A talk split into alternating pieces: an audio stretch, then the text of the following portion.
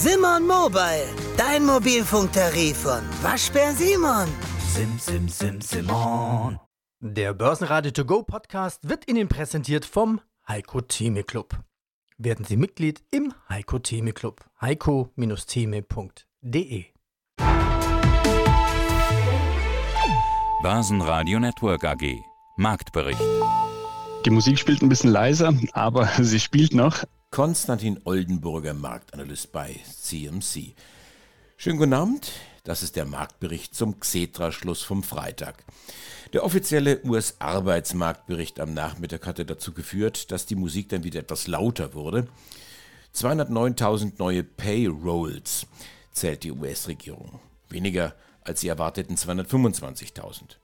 Doch die Begeisterung darüber hielt sich in Grenzen, nur sehr schleppend kam der DAX voran, aber zumindest kam er voran.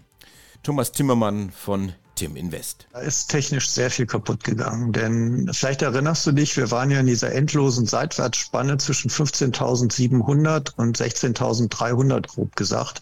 Und diese 15.700, die hat immer gehalten. Dort ist auch die 100 Tage Durchschnittslinie und die hat halt gestern nicht gehalten. Jetzt sind wir gerade bei 15.600 knapp. Jetzt gibt es zwei Möglichkeiten. Entweder der Markt holt sich das sofort zurück und dann war es eine Bärenfalle technisch oder aber wir scheitern daran. Das heißt, heißt, wir gehen nicht mehr durch diese 15.700 nach unten. Und dann haben wir natürlich jetzt Platz nach unten bis 15.000. Und damit wären wir in der alten Range 15.000, 16.000 zurück. Und das ist schon ein Game Change, denn auf diesem Niveau waren wir zuletzt im April. Schlusskurs am Freitag 15.603 Punkte, ein Plus von einem halben Prozent. Auf Wochensicht verliert der DAX dreieinhalb Prozent. Trotzdem, es gab einen Grund zum Feiern. Es gab nämlich einen Börsengang. Und mitten in diese Stimmung der halbscharigen Mischung aus Euphorie auf der einen Seite und vielleicht irgendwo doch Verzagen auf der anderen Seite kommt Nucera an die Börse. Nucera, die Wasserstofftochter von ThyssenKrupp, etwas verspätet, zu spät? Ja, die Wasserstoffbranche ist immer wieder eine Branche der Hoffnung, allerdings auch häufig eine Branche der enttäuschten Erwartungen. Äh, letztendlich das Wasserstoffthema ist natürlich der Energiejoker der Ampelregierung aktuell, vor allem nach dem Ausstieg aus der Kernenergie. Äh, da braucht man eine Lösung. Äh, dafür soll Wasserstoff dann eben in Zukunft dienen. Und das wird ja wahrscheinlich auch mit Nucera nur funktionieren. Das ist äh, das größte Unternehmen, was wir dann hier in Deutschland haben. Ist jetzt eine Ausgliederung aus der ThyssenKrupp-Familie und äh, da ja, setzt man eben viel, ja, viel Hoffnung hinein, dass das Elektrolysegeschäft irgendwann ja, nachhaltig betrieben werden kann, dass die Kosten okay sind, dass sie weitergegeben werden können, dass die Verbraucher eben äh, hier einsteigen. Der Börsengang an sich sehr erfolgreich. Ausgabepreis war ja 20 Euro. Der erste Kurs heute, der festgestellt wurde, bei 2020. Somit tipptopp. Positive, glückliche Gesichter beim ThyssenKrupp-Vorstand. Und ja, damit können wir das erstmal abhaken. Also toll, dass äh, Thyssen das gemacht hat und äh, Nucera geht jetzt seinen eigenen Weg. ThyssenKrupp bleibt aber äh, Mehrheitseigentümer äh, mit ja, seinem Partner äh, Denora aus Italien und auch zwei großen Ankerinvestoren, der BNP Paribas und dem Saudi-Staatsfonds PIF. Und ähm, ja, das sind eigentlich ganz gute äh, Nachrichten. Ja, was ist jetzt besser, die ThyssenKrupp-Aktie oder die Nucera-Aktie? Äh, Im Prinzip, Nucera ist jetzt ein spezialisiertes Unternehmen auf Wasserstoff. ThyssenKrupp bleibt aber hier äh, Mehrteilseigner. Und wenn man bedenkt, dass ja ThyssenKrupp eben noch andere Sparten hat, die sich vielleicht erholen könnten in der Zukunft, da weiß man ja nicht so genau, was da passieren kann, könnte man sagen, dass Nucera eben eine Art Option als oder Turbo eben sein kann für ThyssenKrupp. Wenn Nucera gut läuft, wird ThyssenKrupp ebenfalls äh, profitieren und äh, möglicherweise wäre die ThyssenKrupp sogar äh, die bessere Entscheidung äh, für Anleger, die sich ja nicht ganz auf Wasserstoff fokussieren möchten, aber durchaus einen Teil äh, davon in einem Portfolio haben äh, möchten. Und da wäre eben die, die ThyssenKrupp durchaus interessant. Charttechnisch äh, sieht das ebenfalls ähm, interessant aus. Wir hatten ähm, eigentlich in diesem Jahr einen sehr positiven äh, Verlauf. Wir haben fast äh, 17 Prozent zugelegt in der Spitze und sind auch eben im, im Bereich aktuell des Jahreshochs bei 77. Und äh, da müsste die Aktie drüber. Dann äh, ja, wäre eigentlich der Weg frei in Richtung 39 und darüber sogar in Richtung 12, was äh, ja fast eine Verdopplung dann hier gleichkommen würde. Ja, also sehr spannend. Der Turbo-Booster für ThyssenKrupp, dieser Börsengang, ähm, das könnte gut funktionieren. Der Börsengang von Nucera ein Erfolg. Die Aktien kamen zu 20 Euro, in der Spitze kletterten sie am ersten Handelstag auf 24,50 Euro. Also auch ein guter Tag für Großaktionär ThyssenKrupp. Diese Aktien legten knapp 5% zu auf 7,21 Euro. Börsenradio Network AG. Die Expertenmeinung. Der Eurofinance Weekly Podcast. Alles Wichtige um geldpolitische Themen, Banken und Personen. Ja, mein Name ist Andreas Scholz von der DFV Eurofinance Group. Freue mich auf unseren Eurofinance Weekly Podcast rund um die Themen Geldpolitik, Konjunktur und auch Banken natürlich. Und der ist pickepacke voll. Top-Banker, Top-Manager aus der Industrie, Top-Volkswirte, Top-Unternehmensberater. Ihr hattet alles aufgeboten beim Frankfurt Eurofinance Summit Anfang dieser Woche. Ein Höhepunkt sicherlich dein Gespräch mit Bundesbankchef Joachim Nagel.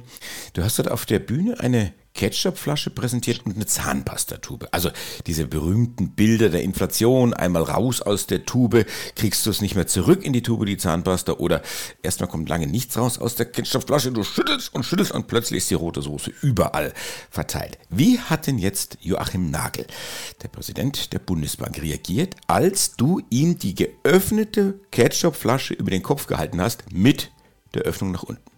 Ja, äh, ein bisschen Sorge hatte ich ja vor dem Vorführeffekt, wo es dann doch schief geht. Ich habe zwei solcher Ketchupflaschen gekauft, habe natürlich die, die Etikette verändert. Ich wollte keine Schleichwerbung machen, kein Product Placement, habe dann ein Euro-Logo raufgeklebt, zumindest auf die eine, habe beide Flaschen in den Kühlschrank gestellt und habe also am Montagmorgen, das Summit war am letzten Montag, mit der einen Flasche einen Test gemacht zu Hause, habe also klack oben den Deckel aufgemacht und habe dann ordentlich hinten raufgeklopft und es ging gut. Ja, die andere musste ich natürlich mitnehmen auf dem Fahrrad ins Hilton Hotel, dann stand die da den ganzen Tag in der Wärme ein gewisses Restrisiko war schon mit dabei. Nicht? Wenn wir über Inflation reden, ist da immer eine gewisse Unsicherheit mit dabei und auch ein gewisses Restrisiko. Also ich machte die Flasche auf und bin dann also, habe oben schön geklopft auf der Bühne und bin dann in der Tat in die erste Reihe.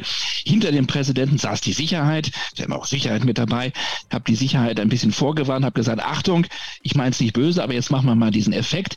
Es ist Gott sei Dank nicht schiefgegangen. Also das Bild eines Bundesbankpräsidenten vollgekleckert mit Ketchup, wenn das dann wirklich rausgekommen wäre, das wäre natürlich historisch gewesen hier am Finanzplatz Frankfurt. Also ist es genau das passiert, was ich jetzt sozusagen wollte. Ich wollte nur zeigen, die EZB hat jahrelang, jahrelang kräftig auf diese Flasche geklopft und es ist nichts passiert.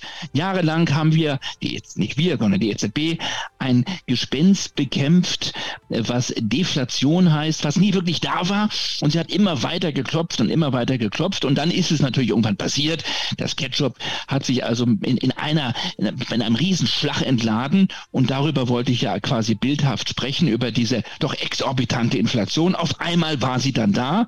Und das ist ja genau das Bild. Wenn es einmal raus ist. Na, schon die Steuererklärung gemacht? Wir vom Handelsblatt haben in einem Steuerspezial analysiert, worauf das Finanzamt bei der Steuer 2023 genauer guckt. In unserem PDF-Ratgeber finden Sie die wichtigsten 16 Neuerungen, Einstiegstipps für Elster und vier Wege, wie Sie das Maximum herausholen. Sichern Sie sich also jetzt das digitale Handelsblatt vier Wochen für nur 1 Euro unter handelsblatt.com slash mehrwissen. Ist es raus und dann mit einem großen Plop und die Soße, diesen Dreck dann wieder wegzumachen, das ist ja die große Aufgabe und da ist die EZB und damit auch die Bundesbank mittendrin. Die Konjunktur in Deutschland bekommt Risse. Die Industrie hierzulande hat die Produktion im vergangenen Monat leicht zurückgefahren. Vor allem die Bauwirtschaft schwächelt als Folge der hohen Materialpreise und Zinsen. Und auch die Preise für Softdrinks und Popcorn haben angezogen. Und das geht auf Dauer nicht gut. Also ich mache mal ein ganz banales Beispiel. Ich war jetzt vorgestern mit der Familie im Kino. Fünf Personen, habe für die Kinotickets 50 Euro gezahlt. Das ist okay.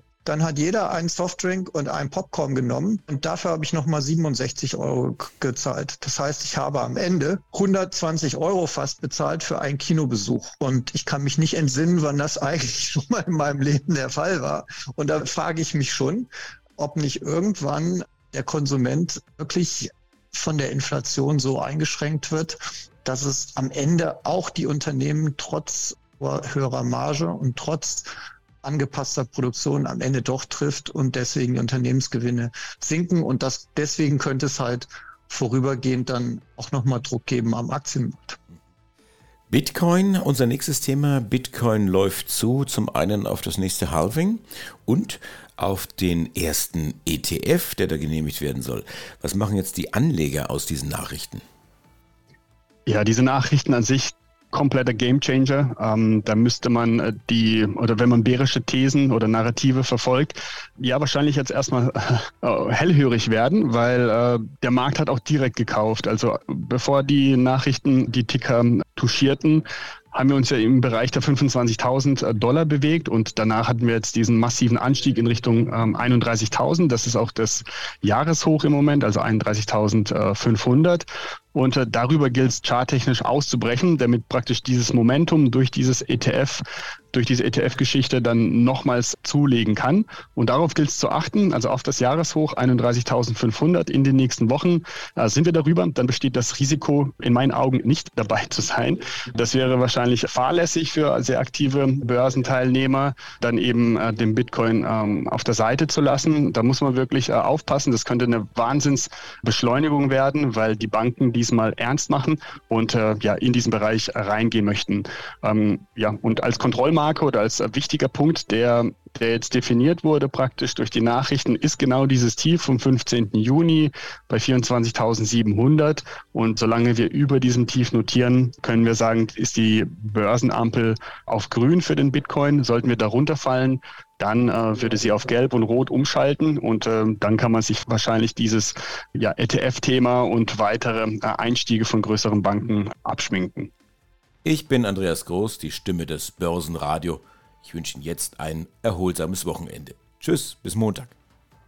Börsenradio Network AG Marktbericht.